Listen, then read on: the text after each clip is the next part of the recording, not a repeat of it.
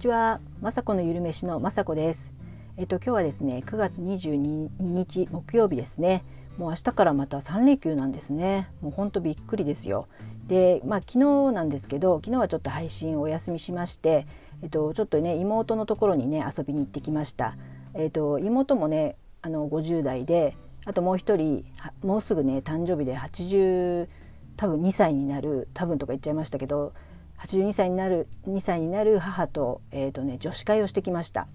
あのたまにね定期的に会ったりあの実家行って会ったりもしますけど昨日は妹ん家でもうね6時間ぐらいずっと喋ってました。本当ね毎回そうなんですけど話がもう止まらないですよね。もちろん友達とねランチとか行っても6時間6時間ぐらい喋れるんですけど親子関係でもまだ喋れるっていうねすごいやっぱおしゃべり好きです女子は。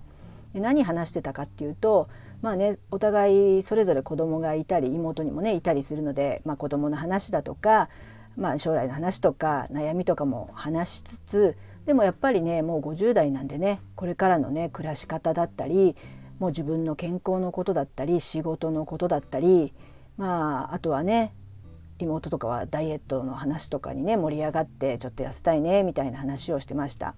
でもねそこで食べてるものはですね酵素玄米まずね寝かせ玄米っていうのも食べお昼にね食べてあとはえすごい美味しい米粉パンを食べてそして母が持ってきた、えー、お団子をね食べてました。もう炭水化物炭水化物え炭水化物？祭りやーんって感じで炭水化物って美味しいですよね。まあねもちろん野菜やね肉もちょっと焼いて食べたりしたんですけどやっぱりねなんか私も普段はねそんなに炭水化物食べないんですけど、まあ、妹が好きかっこね許してって感じですけどもうほんとね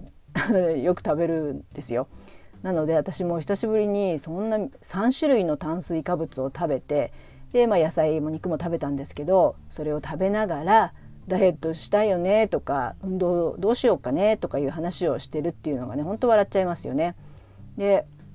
私もね運動あ夏ぐらいにねあの近くのジムをやめちゃやめてしまったので今どうやってしごあの運動しようかっていうのがね悩みなんですけどやっぱもうね主婦でこうやってあの、ね、家で仕事をすることが今多いのでながら運動っていうんですかねそういうことをしようかなって考えてますね。でもまあ基本は歩くのが好きなので、まあ、今日も一駅分あのもう電車乗らないで一駅分歩いて帰ってきたりとか買い物を行く時にちょっと遠回りして帰ったりとかあとはちょっとね朝最近、えーと、ラジオ体操をしたりしてます。なんかねラジオ体操ってねあの昔もちろんやってたんですけどやっぱすごく基本中の基本っていうかすごい伸びたりねあのそういうのと基本ができるので気持ちもいいですし結構全部やったら疲れるのでね是非皆さんもラジオ体操をしてみてください。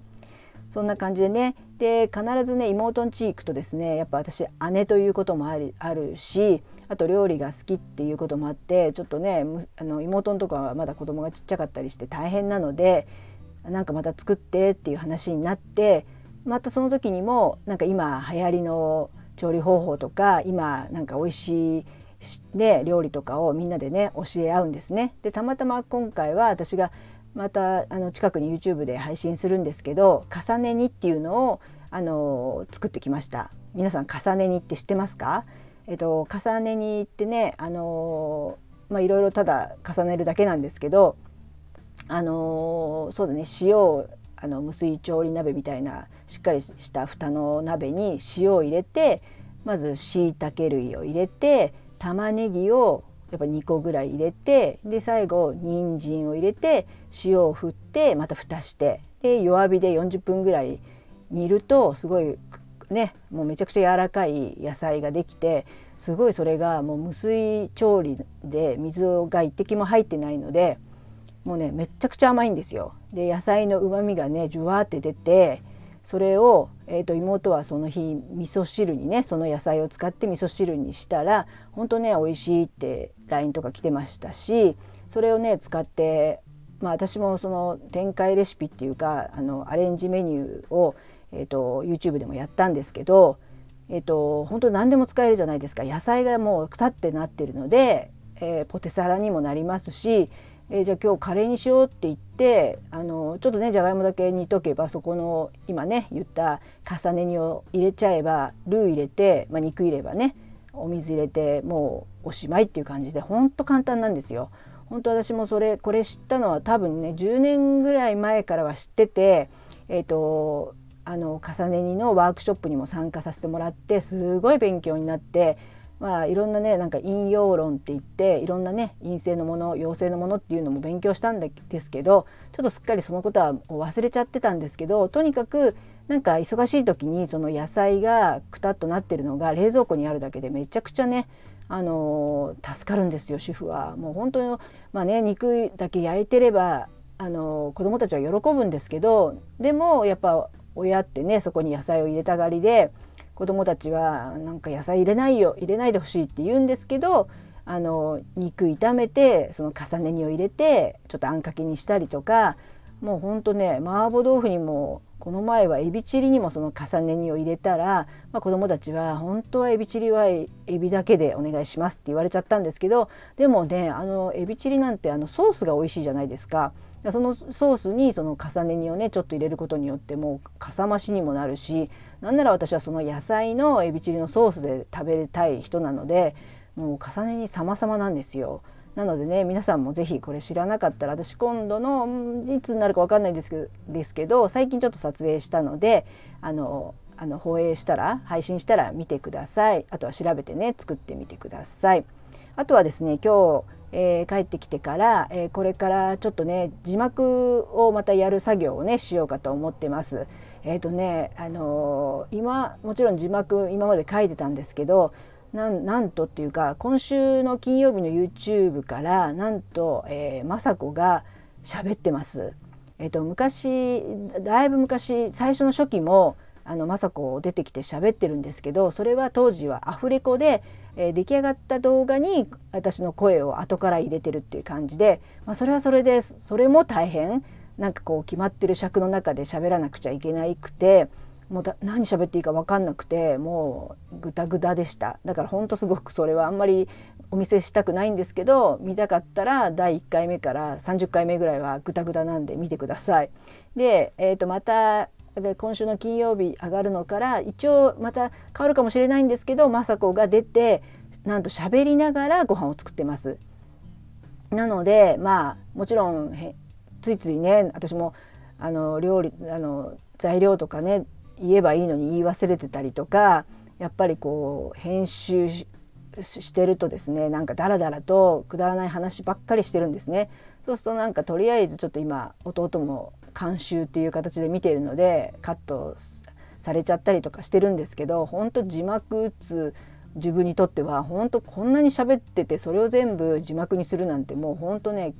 気が遠くなる話だなと思って今ちょっとねあこれ大変だなと思ってますなのでそんなにねもちろん喋りはしませんけどでもねこれも新たな試みというかこうやって喋りながら撮った方がまあ雅子らしいっていうかなんかこう相変わらずね失敗もあったりとかあちあちとか言ってることとか本当リアルに料理のライブをお届けする形にしていきたいななんて思ってます。でもこれもね私も本当何回目よっていうぐらいいろいろ試行錯誤を検討して YouTube ってねどんどんどんどん進化していってるんですけどまたこれもねどうなるかわからないですし今度はまたあのおとなしとかになっちゃうかもしれないですけどこれもまたなんか楽しみながらですねこうやってみようかなみたいな。それで私が楽しくなってきたらこうやってね私がやっぱ楽しくないと続けられないと思うのでこれで楽しくなってきたらこれでちょっとしばらく続けてみようかなと思ってます。まあそれでもね字幕打つの大変なんでねその辺ちょっとね今度は音声で